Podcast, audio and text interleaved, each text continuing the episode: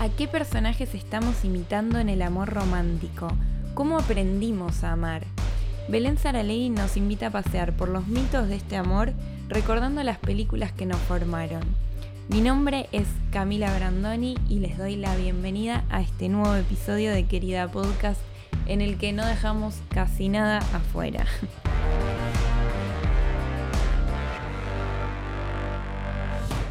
Hola Bel, ¿cómo estás? Hola Cami, muy bien, ¿vos? Muy encantada con esta charla, em, muy, muy emocionada por todo lo que tenemos que hablar. Primero lo primero, ¿quién es Belén? Ella es diseñadora gráfica, de hecho es la diseñadora gráfica de este podcast, así que aprovecho para en este momento y ante todo es agradecerte una vez más por poner todo tu talento en la imagen de estas palabras que sabes que para mí siempre es un lujo y se especializa en temas de género y comunicación. De hecho, cursó un máster en la Universidad de Barcelona que tiene exactamente ese nombre, ¿verdad? Sí, exacto, máster en género y comunicación. Y el tema de su tesis va sobre el amor romántico. Belén también es una de las personas de mi vida, sin lugar a dudas, es una amiga de esas que van más allá de la etiqueta de amiga porque ya toda etiqueta le queda chica a un vínculo así, eh, de tanta compañía y tan enorme. Y nos conocemos desde los 14 años, así que nos hemos visto atravesar todos o casi todos nuestros vínculos de amor romántico y sabemos que hay mucha tela para cortar hoy, así que arrancamos sin mucho más preámbulo. Para organizarnos un poco, vamos a hablar de algunas películas románticas que también formaron nuestra identidad en el amor. A mí no me gusta hablar del amor dando por sentado que estamos hablando de un amor romántico, de pareja, porque para mí el amor abarca muchísimos otros tipos de vínculo, pero en este episodio y para ayudar a la economía de palabras voy a decir muchas veces amor, refiriéndome a este, que es el amor que vimos en Casa Blanca y Crepúsculo y todas esas películas. Antes de meternos en las pelis, vamos a hacer un asterisco inicial sobre de qué tipo de amor estamos hablando? ¿De qué tipo de amor estamos hablando, Bel? Eh, bueno, primero gracias por esa introducción, me sonrojé bastante. Em, y estamos hablando en verdad de un amor que, o un tipo de amor que se inscribe dentro de lo que es el pensamiento heterosexual, ¿no? Estamos hablando de el amor que de cierta manera aprendimos como mandato eh, y que parte de una construcción de el binomio hombre-mujer eh, como puestos complementarios, ¿no? Como también se inscribe en este pensamiento profundamente binario. Entonces me parece importante como no perderlo de vista, porque creo que también es el tipo de amor que nos enseñaron que era válido, ¿no? Como a quienes les pertenecía el amor, bueno, a las relaciones heterosexuales eh, que se inscriben dentro de este sistema. Em, y esto como una forma de entender y practicar el amor que, si bien parece que viene desde siempre, eh, es bastante moderna. Em, mm. Así que bueno, esa es como la salvedad.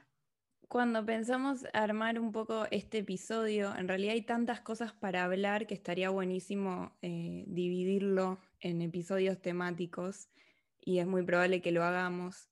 Pero cuando pensamos en hacer este episodio, pensamos en, en hablar un poco de las películas que nos formaron y salió el tema de los mitos del amor romántico, que es algo que yo no sabía que existía. ¿Qué son los mitos del amor romántico?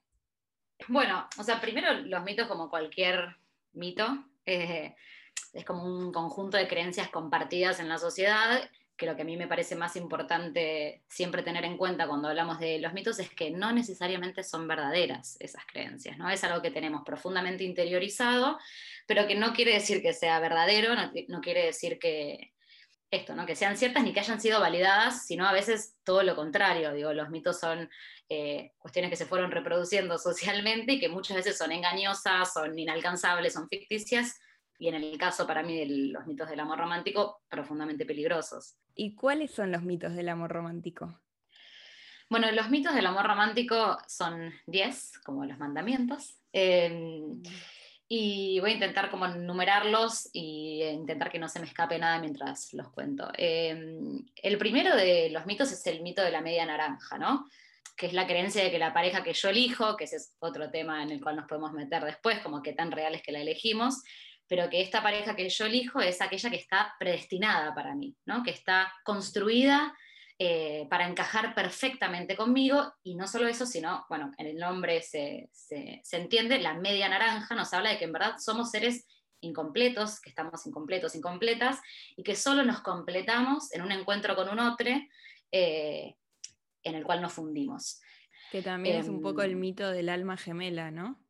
Exacto, es exactamente lo mismo, ¿no? La idea del alma gemela, de hay a un alma, un ser que está hecho para mí.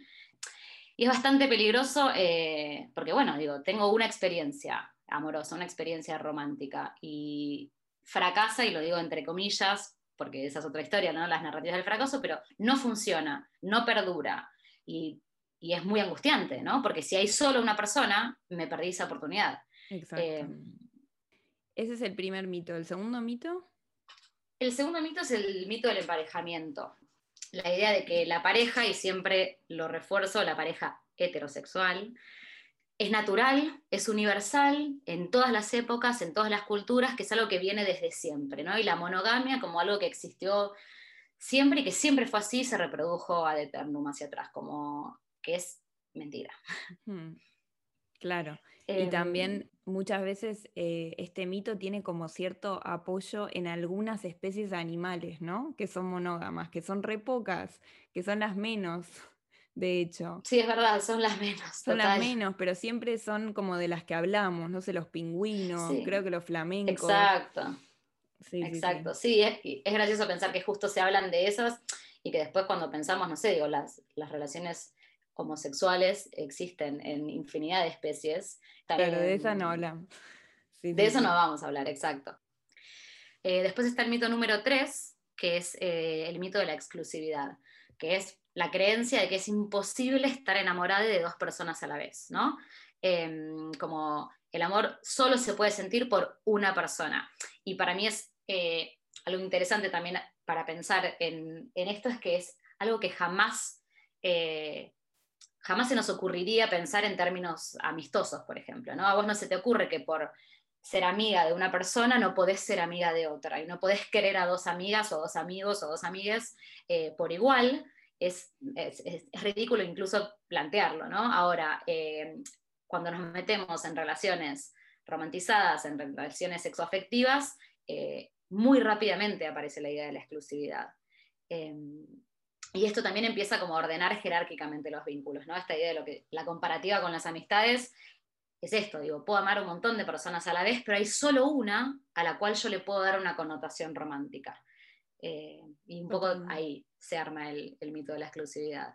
que debe ser, además, debe estar ligado con cierta capacidad de control, ¿no? Es mucho más fácil controlar a parejas que controlar a personas que tienen varias relaciones sexoafectivas. Exactamente, y de hecho, bueno, es algo como para, para tal vez profundizar un poco después, pero eh, la pareja es, es eh, digamos, es muy funcional, la pareja heterosexual, eh, al Estado, a la iglesia en su momento, incluso actualmente, como es muy fácil de controlar, tal como decís. En cambio, las relaciones de amistad escapan al control. Digamos, el gobierno, por ejemplo, no tiene ni idea de cuántas amigas tengo. en cambio, si yo me emparejo y convivo o me caso, eh, empieza a ejercerse un control sobre ese vínculo. Mito Em, número cuatro. Mito número cuatro es el mito de la fidelidad, que también creo que se, se- se codea un poco con el mito de la, de la exclusividad. Eh, y es la idea de que todos mis deseos pasionales, románticos, eróticos, mis impulsos se- sexuales tienen que satisfacerse con una única persona. ¿no? Como que hay algo de si eh, esto, ¿no? si la satisfacción de mis deseos sexuales va por otro canal que no está eh, relacionado a mi pareja, si yo tengo sexo con otra persona, eh, el amor vale menos, ¿no? Hay algo ahí eh, donde se empiezan a, emparejar también como la idea de amor y sexo como, como también parte de un binomio indisociable. Hmm, Sí, un binomio que nos trae muchos problemas y que nos trajo muchos problemas siempre, de hecho, ¿no? Sí, un montón. Eh, el mito número 5 es el mito del matrimonio y de la convivencia, eh, que es la creencia de que el amor debe conducir a una unión estable cívica o religiosa y que además se eh, construye y se constituye sobre la convivencia de la pareja. Y ahí es como donde se termina de cerrar como una unión profundamente moderna, ¿no? Como que es esta la idea de sexo, matrimonio, amor. Como esas tres cosas van juntas. Mito número 6. El mito número 6 es el mito de la equivalencia. Em, es la idea de que el amor y el enamoramiento son eh, la misma cosa. ¿no? Y ahí hay algo también como para pensar de, digo, el momento en el cual conocemos a otra persona, empezamos a, enamorarnos, como está comprobado que hay un montón de alteraciones químicas en nuestro cuerpo y que es un estado, o sea, es un estado que tiene, o sea, es un estado finito, que tiene un final, eh, la instancia del enamoramiento. En cambio, el amor, tal vez como me gusta entenderlo a mí, que el amor es algo que puede perdurar eh, tranquilamente, pero el enamoramiento tiene un fin.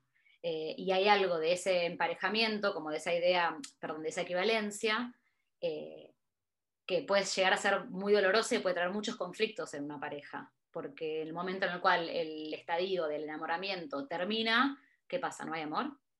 Claro. ¿Y mito número? Siete. Siete. Eh, sí, el mito número siete es el mito de los celos. Yo creo que por suerte este es uno de los mitos que, que más fácilmente o que más rápidamente estamos desmontando ahora, ¿no? Y sobre todo en los últimos años.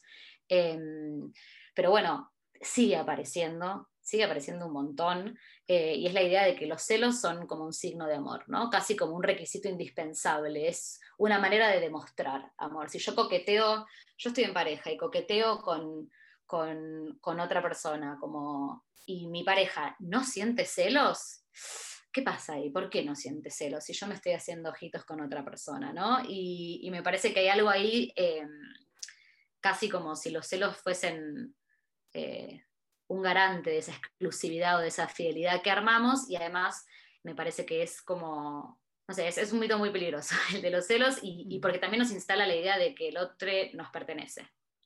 Esta idea de que mm, si no te celan, no te quieren, ¿no? Me acuerdo que que cuando éramos chicas y teníamos como nuestras primeras relaciones románticas, siempre, siempre era como una de las preguntas, un indicador. Exacto, un indicador, un indicador del amor, exacto, ¿no? Y sí, es esto, digo, lo tenemos tan interiorizado que no nos dábamos cuenta, y digo, ahora lo bueno es que, bueno, nos estamos empezando a dar cuenta que igual eh, nota el pie, eh, lo que cuesta desmontar estos mitos, ¿no? Lo difícil que es. Em, pero, pero me parece que está bueno, está bueno poder notar que mm, el celo ¿no? no me parece que sea un indicador muy sano de amor.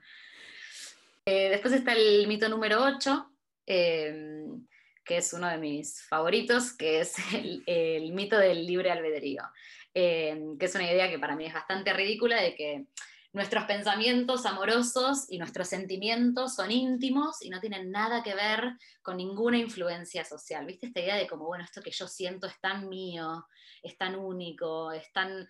Eh, está profundamente atravesado por una infinidad de factores culturales, económicos, sociales, como que influyen un montón sobre, sobre cómo construimos nuestros sentimientos y medio que lo negamos. Eh, eso por un lado, y otra, otra instancia del mito del libre albedrío es la idea de que verdaderamente elegimos eh, a la pareja, ¿no? Eh, la elegimos como si las posibilidades, o sea, como si realmente estuviésemos configuradas como para amar a cualquier persona y elegimos a esta. y eso es, también es, bastante falso, digo, hay un montón de limitaciones de clase, como hay esto, muchos, muchos límites para esa elección, que está mucho más eh, controlada de lo que pensamos. Leí un, artículo sobre mm, Tinder. En realidad estaba apoyado en alguna investigación académica, que no me acuerdo en qué universidad, pero creo que en Reino Unido habían hecho. Y investigaban entonces las primeras parejas largas ya formadas por Tinder. Y resulta ser que estadísticamente, si vos formaste pareja a través de Tinder, tenés menos chances de separarte en poco tiempo.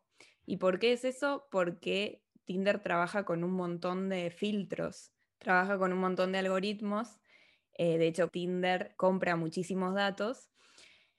Y entre ellos, primero Tinder pone un filtro que es un poco por cara, que esto lo hacen también a través de un algoritmo, pero bueno, básicamente te leen la cara y más o menos pueden medir a qué sector social perteneces. Después también pueden medir eh, qué tipo de educación recibiste. Y entonces te empiezan a poner a competir, porque vos en Tinder en realidad estás compitiendo todo el tiempo, es así como funciona. Cuando te, salta en la pantalla una persona, vos estás compitiendo con esa persona. Si vos rechazas a esa persona y esa persona quiere hacer un match con vos, entonces vos subiste de nivel, porque vos sos más codiciada que él. Y te terminan poniendo con gente que es igual de codiciada que vos. Entonces, cuando vos haces un match con una persona en Tinder, efectivamente pasaste por un montón de filtros, tenés muchas más posibilidades de, de poder conectar con esa persona, porque todos esos filtros que antes los teníamos que hacer eh, conociéndonos, ya, ya, están, ya están despejados, ¿no? Sí, sí, totalmente. Y de hecho, perdón, eh, de hecho creo que Tinder vino a poner en relevancia algo que antes hacíamos de otra manera simplemente y al principio no nos gustaba mucho la idea de Tinder porque simplemente era blanquear, que eso lo hacemos todo el tiempo. Sí, total, hacerse cargo de, también de cómo elegimos y cómo juzgamos a las personas a través de su apariencia física, ¿no? Eh, totalmente. Y en ese sentido desromantiza un poco, o sea, vino a desromantizar un poco cómo conocer a una persona. No quiero hacer apología de Tinder, pero quiero decir que sí que nos trajo como muchas discusiones. ¿Te acordás que al principio era como, ay, ¿en serio estás en Tinder? Ahora ya está mucho más normalizado, pero... Total, y al principio Tinder era como, bueno, viste, ir a un supermercado a ver personas. Y, y al margen de la idea del supermercado de los afectos, como también hay algo que a mí me resulta interesante de la narrativa de Tinder, que si bien está, como vos decís, como recontra controlada por algoritmos y está recontra curada, eh, como la, la, oferta de personas que se te presentan, un poco la, narrativa de Tinder es, esto es random, te mostramos a todo el mundo, ¿no? Mm. Como que hay algo de, cómo está hecha la aplicación que se siente que vos estás pasando esto, ¿no? Como por góndolas y góndolas y góndolas de gente, eh, como si no estuviesen curadas para vos. Exacto. Mito número 9. El mito número 9 es el mito de la perdurabilidad o de la pasión eterna, em, que tiene mucho que ver con la idea de, con este vínculo amor-matrimonio, ¿no? la idea de que el amor verdadero, ¿no? porque también siempre existe esta categoría, ¿no? el amor, el amorcito y el amor verdadero. ¿no? Como el amor verdadero es un amor que dura para siempre, que debe durar para siempre, eh, y no solo debe durar la relación, sino que la pasión de los primeros meses, y ahí es donde se pega con, el, con esta idea de, amor y enamoramiento siendo la misma cosa, eh, eso debe durar para siempre. Sí, eso nos trajo tantos problemas. Creo que sobre todo a una generación por encima de la nuestra, la generación de nuestras mamás, nuestros papás, porque siento que en la generación de nuestros abuelos hay algunos que, y algunas que ya están divorciados, pero ya en la generación de nuestras mamás y nuestros papás se normalizó un poco el divorcio, pero se sigue tomando como un gran, gran fracaso porque siguen muy aferradas y aferrados a esta idea de que el amor tenía que durar para siempre. Y siento que eso fue muy doloroso. Eh, yo soy muy crítica de esa generación, como buena hija de esa generación, pero entiendo que, eso, que fue un punto de inflexión, em, porque el divorcio no era algo nuevo, pero era algo que se estaba normalizando y sin embargo tenían todavía esta narrativa de que igual es un fracaso, ¿no?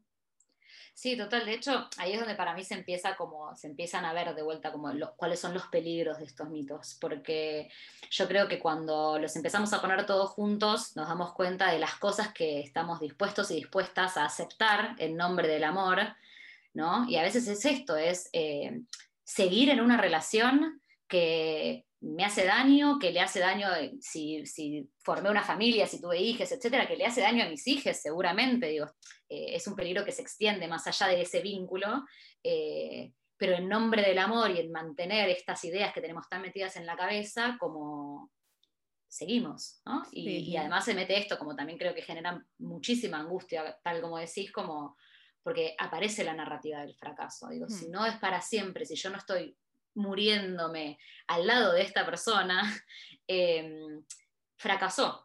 ¿no? Y eso es muy difícil, y más aún eh, para las mujeres, ya vamos a entrar en eso, pero muchísimo más para las mujeres, por el lugar central que nos enseñaron a darle al amor y al matrimonio. ¿no? Digo, yo me acordaba el otro día de cómo yo en salita de cuatro festejé un cumpleaños y me disfracé de novia.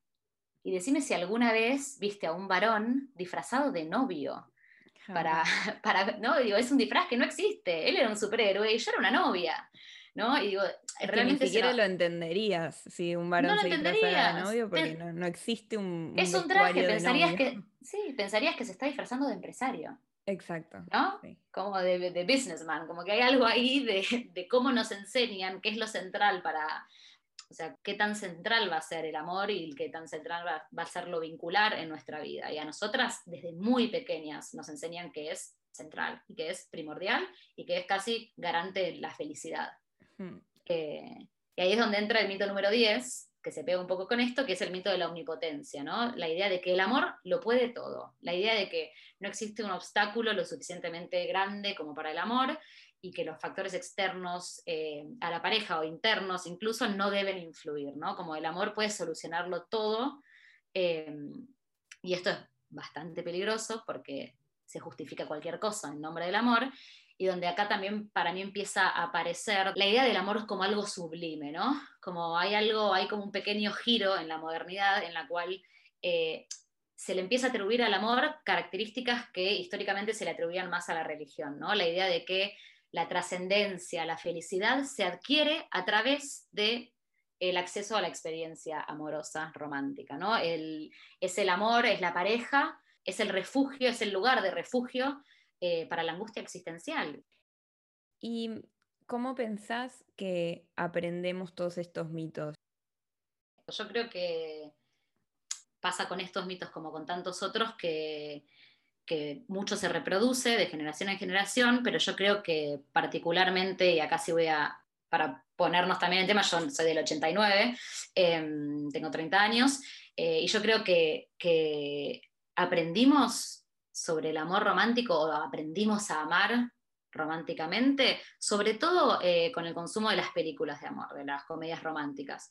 Yo creo que, que al menos así lo aprendí yo. Y es, insisto, con esto, mega peligrosa la manera en la que aprendimos, porque además las películas son profundamente androcéntricas, ¿no? Como, y ahí es donde también empieza a aparecer como el lugar distinto en el cual aprendemos las mujeres eh, y los varones, ¿no? Como las películas en general en el cine siempre fueron protagonizadas por varones.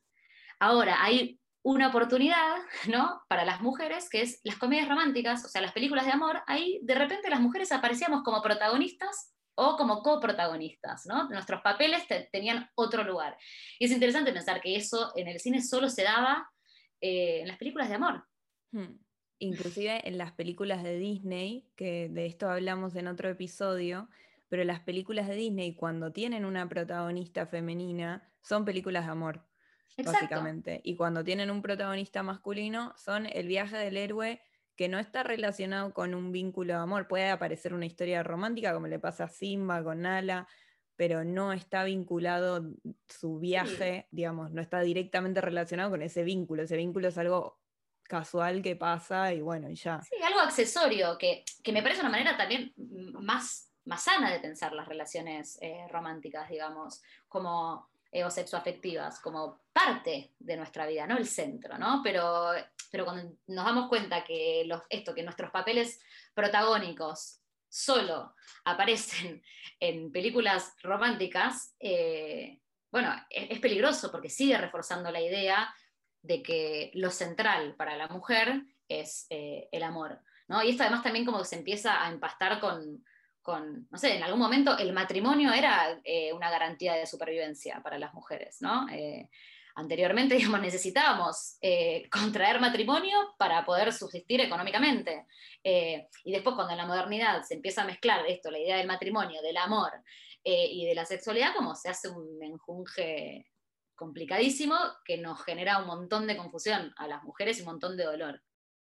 En realidad, este episodio podría ser muchos episodios porque este tema es súper fascinante y, y podríamos hablar de muchísimas películas que nos formaron, pero hay algunas que son muy clave eh, y que sobre todo nos marcaron creo que a vos y a mí y, a muchas otras que conocemos de nuestra generación. Y una de las que pensamos es una película que de hecho vos y yo teníamos como, no sé, un código con esta película, ¿no? Como que nos encantaba esta película y creo que nos, hemos regalado a los 14, 15 años. Eh, creo que vos me regalaste la película, de hecho. Puede ser. Estamos hablando de Tienes un email que es de 1998, o sea, vos y yo teníamos 8 o 9 años. Exacto. Em, eh, solo también una cosa, spoiler alert, si no vieron estas películas, es probable que se las arruinemos, les vamos a contar el final, eh, lo lamento mucho. Em, pero sí, tienes un email, tienes un email, para mí fue una de las películas, eh, y que incluso me pasa al día de hoy, ¿no? Como al día de hoy que intento esta red construida y que estoy, estoy haciendo la tesis sobre el amor romántico y que pienso, la amo, me encanta la película, me encanta la película y es de las películas más horrendas que mm. vi eh, en materia de cómo nos enseña a vincularlo, a vincularnos, ¿no? Em, hay como se refuerzan un montón de mitos en esta película. Como para quienes no la vieron, capaz como un, breve resumen eh, post-análisis, eh, como desde, desde este lugar más crítico. Básicamente son dos personas que se conocen, esto era 1998, como boom de Internet, eh, dos personas que se conocen en el chat de AOL, es medio casi una propaganda para, para AOL. Em, que son, están interpretados por Tom Hanks y Meg Ryan, que fueron una, una, pareja muy mítica en la pantalla grande en ese momento. Totalmente, sí, y muy dulce, ¿no? Como una pareja esto, como inofensiva, dulce, ella no es una femme fatal, él no es un recontragalán, no, es, no tenemos a Brad Pitt, eh, ¿no? Como y eso para mí es clave en esta película, es como parte de lo que la sostiene. Y bueno, estas dos personas se conocen online, eh, al mismo tiempo las dos personas sin saberlo están en, la industria de, de la venta de libros, ella tiene una pequeña librería, eh, modesta, insisto, dentro de esta narrativa blanca y de clase media alta, porque es una modesta librería en el Upper West Side de Nueva York, eh, y él es eh, como tercera generación de una, como si fuese, no sé, un, Barnes Noble, ¿no? Jenny, eh, el Ateneo, no sé, como una gran, gran empresa de venta de libros con descuentos. Él es como la representación del multimillonario que solo le importa hacer guita, ¿no? Pero te lo muestran, te lo presentan recontra romantizado. Y pasan cosas, ellos se están enamorando online, no saben quiénes son, y al mismo tiempo son, este es, eh, digamos, él está llevándola a ella a la bancarrota, ¿no? Le planta una de estas mega librerías a dos cuadras de, de su modesta librería y ella termina cerrando su librería.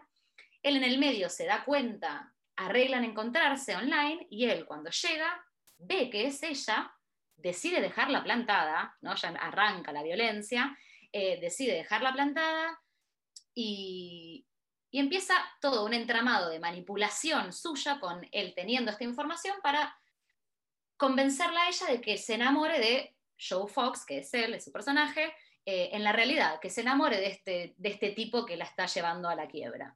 Eh, obviamente lo logra, ¿no? Sorpresa. Hmm. Em, y esta película es realmente, o sea, es, muy, muy violenta. es terrible. Yo no me acordaba de exactamente qué pasaba al final. O sea, me acordaba que terminaban juntos, pero no me acordaba qué más pasaba. Y estuve esperando que hubiera como otra parte más después de, ese final, después de ese beso y todo lo que ya sabemos que va a pasar, estaba esperando como que ella pusiera su librería de nuevo o como, no sé, por lo menos que él la, por lo menos, o sea, horriblemente que él la rescatara o que le diera la plata para ponerse la librería en otro lugar, algo. Sí, de todas maneras, igual para mí algo peligroso también de Tiene su es que en el fondo también existe la, idea de que él la rescata, porque ella termina siendo como una editora de libros para niños, y es casi como si, si su vocación real lo hubiese encontrado gracias a que este hombre la llevó a la quiebra, la manipuló, le mintió, qué sé yo, y consiguió enamorarla. Em, es verdad, es verdad. Es terrible, para mí es como, es muy peligroso y tengo como algunas notitas de también como de esta peli, que es como, bueno, primero la media naranja, recontra presente esta idea, ¿no? Como te presentan a los personajes de una manera la cual es como, ay, siempre caminan por el mismo lugar y, y con dos minutos de diferencia compran el mismo café y huelen las mismas flores, y hay algo como, viste, son eh, personas distintas, pero al mismo tiempo están destinadas. Uno arranca mirando la película y estás como, ay, ¿cuándo se van a cruzar Tom Hanks y Meg Ryan? ¿no? Como, em, me parece interesante también pensar cómo en toda la película eh, un dato que no dije antes, tanto Tom Hanks como Meg Ryan están en pareja con otras personas y en ningún momento hay un conflicto, ¿no? Porque se estén enamorando de otro, porque hay algo ahí de, si no es sexual, ¿no?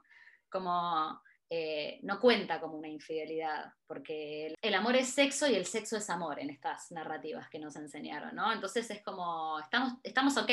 Ahora, si ellos estuviesen encontrándose para coger, sería un problemón, ¿no? Como lo estaríamos juzgando, no estaríamos tan on board y tan entusiasmados con la idea de que ellos se encuentren, ¿no? Porque sería una cosa sucia, están teniendo sexo por fuera de su pareja monógama.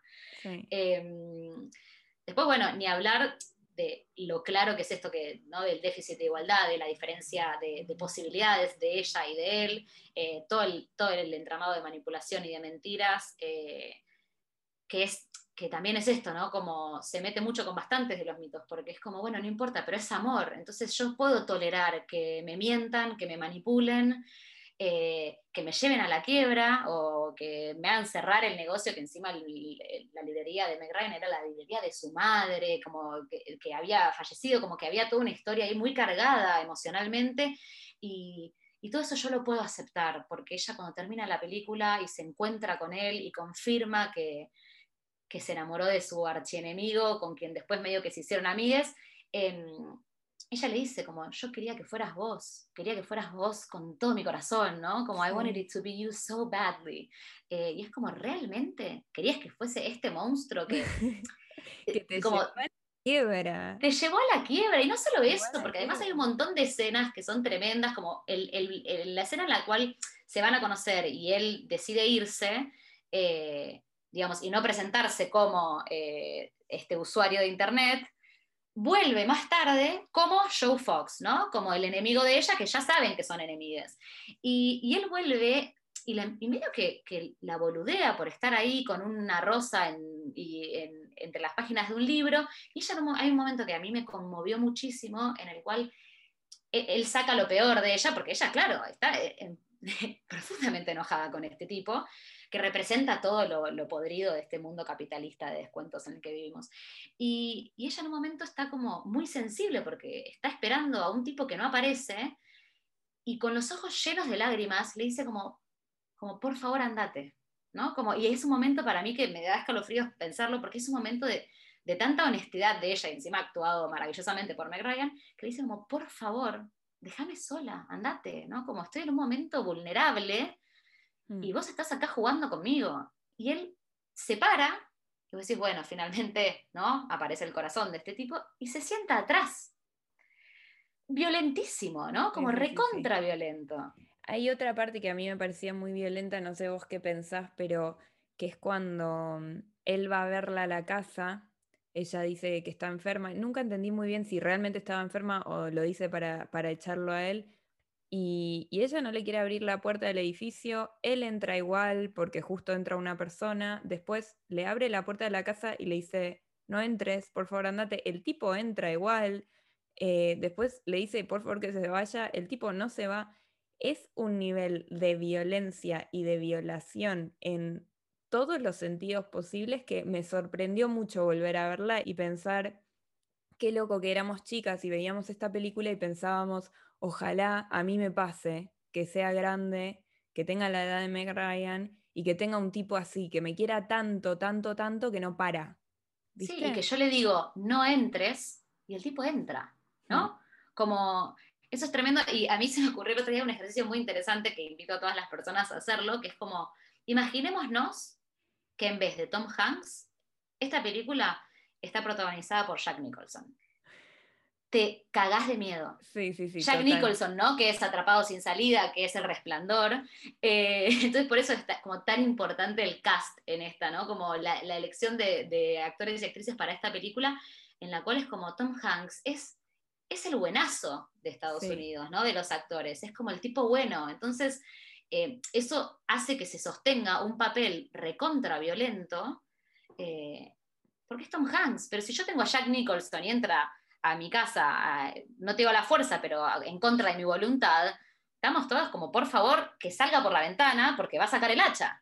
Y también a mí me pasó que cuando vi esa escena que me impactó tanto, em, pensé, ¿qué pasaría si esa fuera una mujer? ¿Vos te imaginás una mujer eh, que el tipo está dentro de la casa y se hace el enfermo, lo que sea, y le dice, por favor, no entres, y la mina entra, entra igual, se sienta en el sillón, se desparrama? Una loca, una loca que es una loca. internada ya. Exacto, es una loca. Eso sería como la narrativa como más clara, ¿no? Ella está loca. Mm. Está loca y además, eh, si pensamos en esto, en cómo se van construyendo los personajes eh, de, digamos, quiénes somos las mujeres en las películas de amor, está, está loca de amor, ¿no? Como el amor hizo que perdiera la cordura. Mm. Em, sí, por cierto, asterisco en eso, porque este episodio se llama Te amo con locura no por nada, sino porque en realidad cuando lo pensé, lo pensé por, por una experiencia personal, que es que cuando yo era chiquita, mi papá me lo decía mucho, a mí y a mis hermanos, y a mí siempre me daba miedo esa expresión, siempre, nunca me gustó, me parecía que era horrible, en realidad decía te amo como un loco. Y, y me daba miedo, o sea, no, no me daba confianza y seguridad más allá de la historia familiar pero digo, mm, siempre me parecía una frase casi violenta.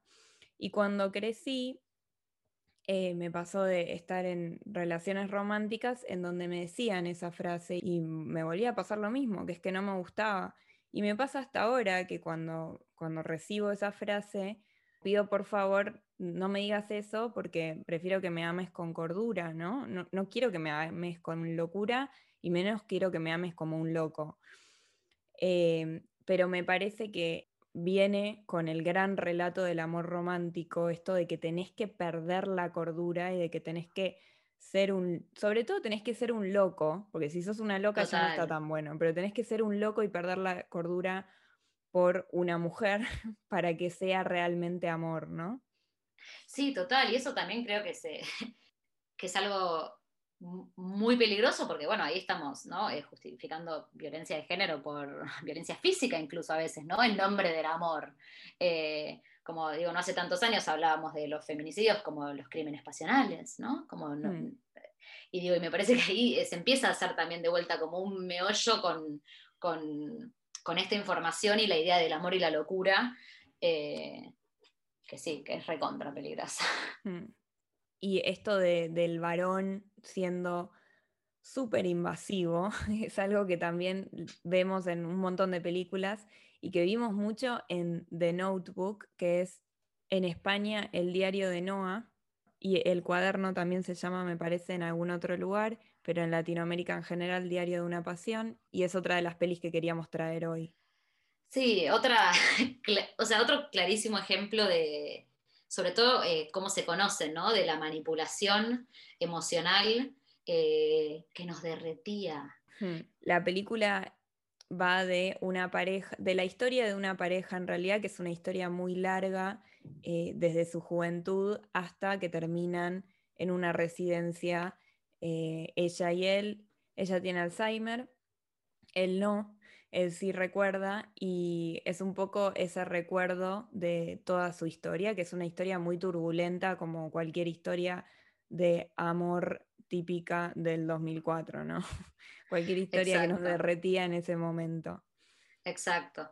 En, esta historia, eh, una de las cosas que narran es cómo se conocieron ellos y cómo empezaron a salir aterrorizante.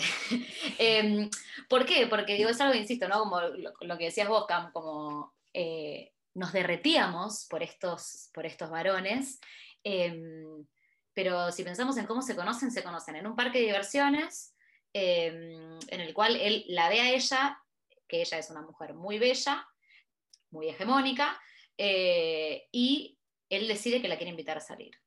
Eh, entonces ella está caminando con, un grupo de amigas eh, y también obviamente rodeada de muchos hombres, y él se le acerca y le dice, como, ¿querés bailar conmigo? Y ella le dice, no. Y él dice, ¿por qué? Pues ya ahí se instala la idea de como, mm, que una mujer rechace un hombre. ¿Qué, ¿Qué, pasa acá? ¿Cómo es posible? Y, mm, y, y, ella le contesta, porque no quiero. ¿no? Y él después le dice como, bueno, salí conmigo algún día. No, no quiero. Entonces se termina yendo a la vuelta al mundo con un muchacho, con otro muchacho, eh, se sientan y cuando empieza, cuando empieza a levantar eh, la vuelta, este personaje, Noah, sé que es Ryan Gosling, se, obviamente de vuelta la importancia de que sea un galán, se sube con, ellos, con dos, eh, se sienta en el medio y cuando el guardia del parque se da cuenta, le dice como, no, te tenés que bajar, no puedo tener a tres personas sentadas en un asiento de dos en la vuelta al mundo. Entonces, eh, él le dice como, bueno, me voy a bajar cuando ella acepte a salir conmigo. Y ella le dice, no, no voy a salir con vos. Y dice como, bueno, yo no me bajo hasta que vos aceptes. El guardia insiste, bájate de ahí, bájate de ahí. El tipo, ¿qué hace? Se cuelga de los andamios de la vuelta al mundo, o sea, lo tenemos a, no sé, 10 metros de altura, eh, colgado de un caño, eh, diciéndole a ella, ¿vas a salir conmigo, sí o no? Como te doy una otra oportunidad, ¿qué vas a hacer? ¿Salís conmigo, sí o no? Y ella le dice como, no, y la gente empieza a decirle como, dale, piba, salí con él, lo tenés colgado de un andamio. Entonces le dice, bueno, no me dejas otra opción. Suelta uno de sus brazos, se queda colgado de una mano y le dice, ¿vas a salir conmigo o no? Y ella le dice, bueno, sí, voy a salir con vos. Y le dice, no, como no entiendo, ¿querés salir conmigo? Y ella termina gritándole, sí, sí, quiero salir con vos.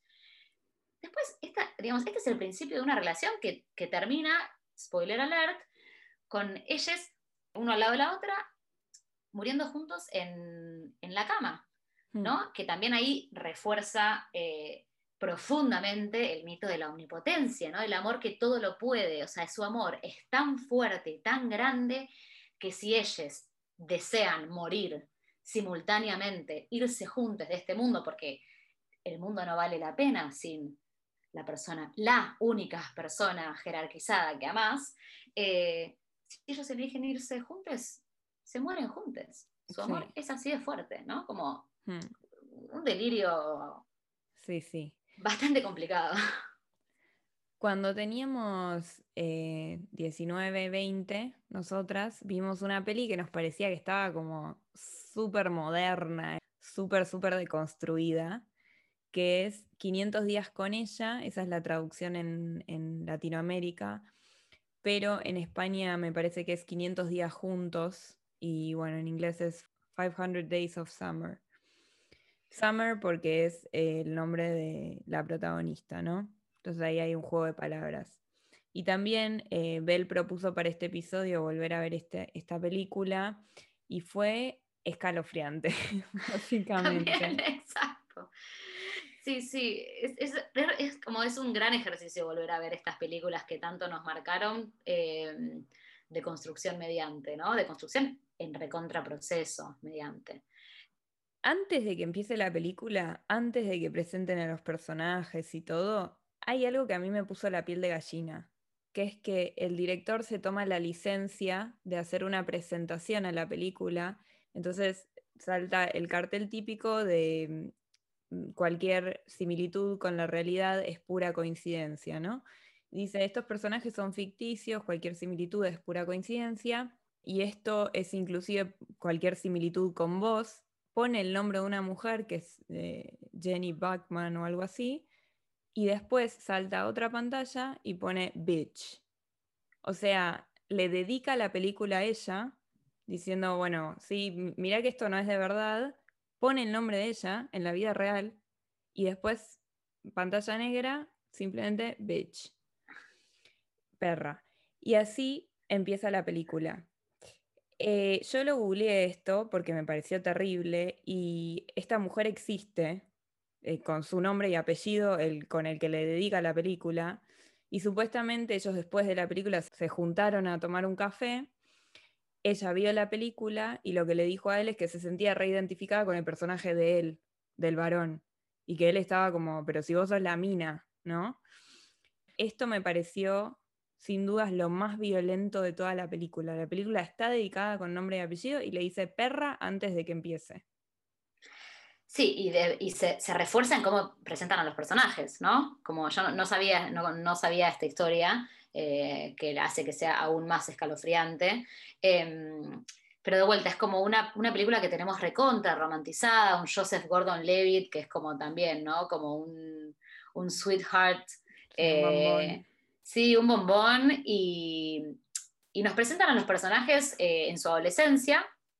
Y a mí me encanta pensar en esta escena porque te dicen que él, instalando la idea del mito de la, media naranja, como que él no podía contemplar la felicidad si no era encontrando a la persona que, lo completara, ¿no?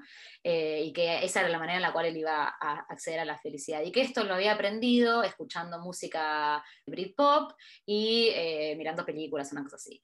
Eh, lo cual también te hace pensar durante un segundo, o sea, es como que la película juega todo el tiempo con una crítica al amor romántico, pero después reproduce un montón de, las cuestiones más peligrosas de, estas narrativas. Y después te la presentan a ella y te dicen, Summer, por el otro lado, eh, no creía en esto, ¿no? Sus padres se habían divorciado y ella solo encontraba felicidad en dos cosas. Uno, su cabello largo y oscuro, y dos, la facilidad con la cual podía cortarlo sin sentir nada. O sea, ella es una perra, una arpía, un robot, ¿no? Una persona que no tiene sentimientos. Lo único que le importa es su pelo, es superficial, ¿no? Mm. Es, vacía. Y, y, esto, para mí, es interesante pensar cómo, cómo se presenta tan rápidamente este personaje de una manera en la cual empatizás con él, y no solo empatizás con él, sino que después esto permite justificar una vez más por qué ella no lo elige, mm. ¿no? Ella no lo elige porque ella es un robot, porque es una, una, perra. Es la única manera, digamos, es la única razón por la cual una mujer eh, puede rechazar a un hombre, ¿no? Mm. Em, y eso me parece gravísimo. Eh, tiene que ser una desalmada para rechazarlo, no puede ser simplemente una persona que no, le pareció seguir vinculándose sexo, afectivamente con él. Em, además hay algo que, bueno, hay otra cosa que, que, me interesa de esta película, de cómo eh, al presentar la historia de ellos dos, dicen esto no es una película de amor, ¿no? Y de vuelta, juega todo el tiempo con la crítica, es como que está ahí en el límite de ser una excelente crítica y al mismo tiempo una película peligrosísima, porque me parece que acá es donde también se mete la idea de, la perdurabilidad, ¿no? Eh, ¿Por qué dicen que no es una película de amor? Dicen que no es una película de amor porque de vuelta, ella no lo elige a él, ella se casa, pero mm. con otra persona. Mm. Entonces, esta, esta historia no puede ser catalogada como amor porque no duró para siempre, porque no se casaron. Entonces esto fue hmm. una anécdota. Sí. Es un interesante ejercicio volver a ver la película porque sí que es una película sobre todas esas banderas rojas que a veces nos rehusamos a ver, que es básicamente ver que la otra persona tal vez perdió el interés o, o lo que sea, o que no está tan, tan interesada como nosotras lo que intenta hacer un poco esta película es decirte, esto no pasó de la nada, no es que ella de un día para el otro le dijo, che, no quiero estar más con vos, sino que hubo un montón de banderas rojas que él no quiso ver de lo tremendamente enamorado que estaba, ¿no? Sí, totalmente. Em, y además es como, a mí me, interesa esta película no solo eso, sino también, eh, no solo las banderas rojas que nos negamos a ver, sino además como lo que elegimos escuchar, o sea, cómo editamos lo que la otra persona nos dice, porque a ella se la, se la representa como, como la mala de la película, hacia el final se arregla un poquitito, pero la presentan un poco como la mala de la película, eh, porque no quiere ser su novia, porque es un poco más, eh, menos monógama, menos romántica, eh, menos tóxica.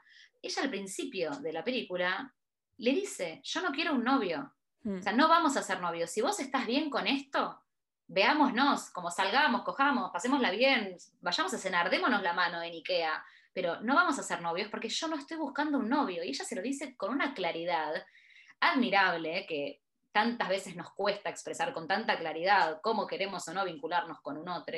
Y ella mm. se lo expresa y después ella es demonizada por no ser su novia, por algo que mm. ella expresó explícitamente y dijo, yo no quiero. O sea, acá no está puesto mi deseo, no está puesta mi intención. Em, y no solo eso, sino que además, otra de, como de, las, de las red flags es como todas estas cosas que romantizamos en los varones, ¿no? que nos enseñaron a romantizar, a poner en valor la insistencia, el me peleo con otro por, por vos, para defenderte, para defender tu honor, como todas esas cosas, él, él es un stalker. Hmm. O sea, él es un tipo que está obsesionado con ella, pero obsesionado con la idea de ella, no con ella. ¿No? Con, con, una idea romantizada de ella y de lo que él quiere de, de, un vínculo romántico. Entonces lo deposita todo sobre ella y ella no, no está a la altura de esas expectativas porque en general nadie en el mundo está a la altura de las expectativas que nos hacen eh, tener por sobre nuestra pareja. Hmm. No, es imposible. Sí, es imposible. Bueno, teniendo todo esto en cuenta, lo que me gustaría saber es cómo vos pensás que podemos avanzar hacia vínculos que sean más sanos y más pacientes, considerando que somos una generación que estuvo formada por estas películas que muchas veces nos relacionamos así con nuestras propias parejas en el pasado y ahora todavía nos cuesta de construir todo eso. ¿Cómo pensás que podemos avanzar? Sí, yo creo que nos cuesta un montón, ¿no? Como yo después estoy ahí, veo viejites que capaz se conocieron ayer y estoy pensando, ay, están juntos desde toda la vida y como romantizo y me encanta y como es re complejo, pero yo creo que, que hay como algunos caminos para revisar esta manera en la cual nos relacionamos hay, un texto que a mí me gustó mucho que se llama Un traje a medida, de Miguel Bagalume, que un poco, bueno, habla de un montón de, un montón de cuestiones, pero, pero hace como una reflexión interesante de, una comparativa de, las relaciones vinculares con ir a comprarse un traje, ¿no? Entonces vos tenés tres, tres talles, las únicas tres opciones, eh, y tenés que elegir una de ellas, ¿no? Y un poco eso pasa con las narrativas románticas, que es como, y tenemos una, dos opciones para vincularnos, ¿no? Como eso es lo que nos contaron que se podía. Y hay algo interesante de pensar que, bueno, vos podés comprarte un traje y hacerle un rodillo, ajustarle la cintura, agrandarle la cadera, o podés hacerte también un traje a medida. Y hay algo como interesante de empezar a pensar como, bueno,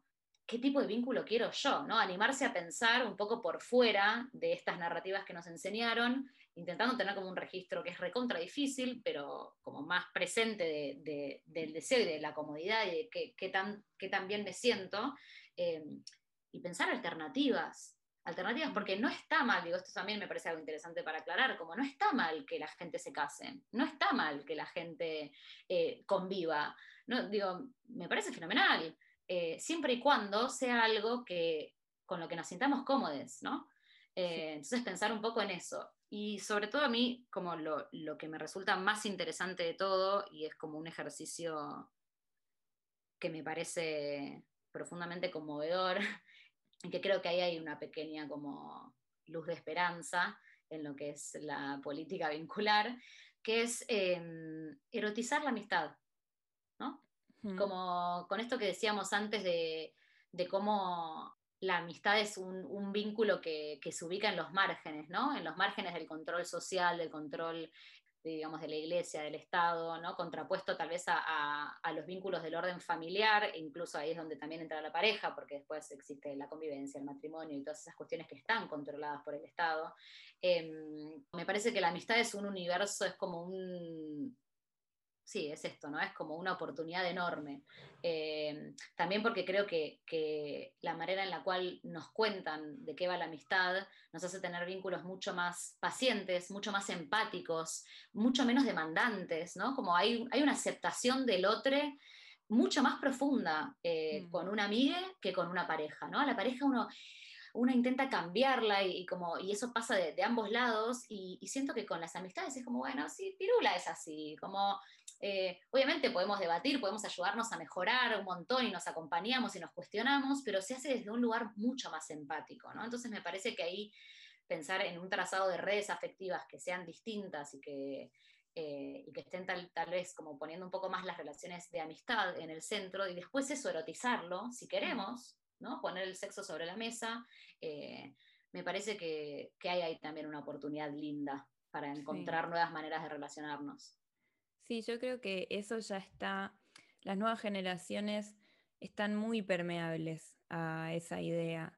Em, sabes que yo doy clases a, nenitas y nenitos y mm, hace poco escuchaba que una madre contaba que su hija de cinco años le había dicho que por qué ella se había casado con alguien que no fuera su mejor amiga.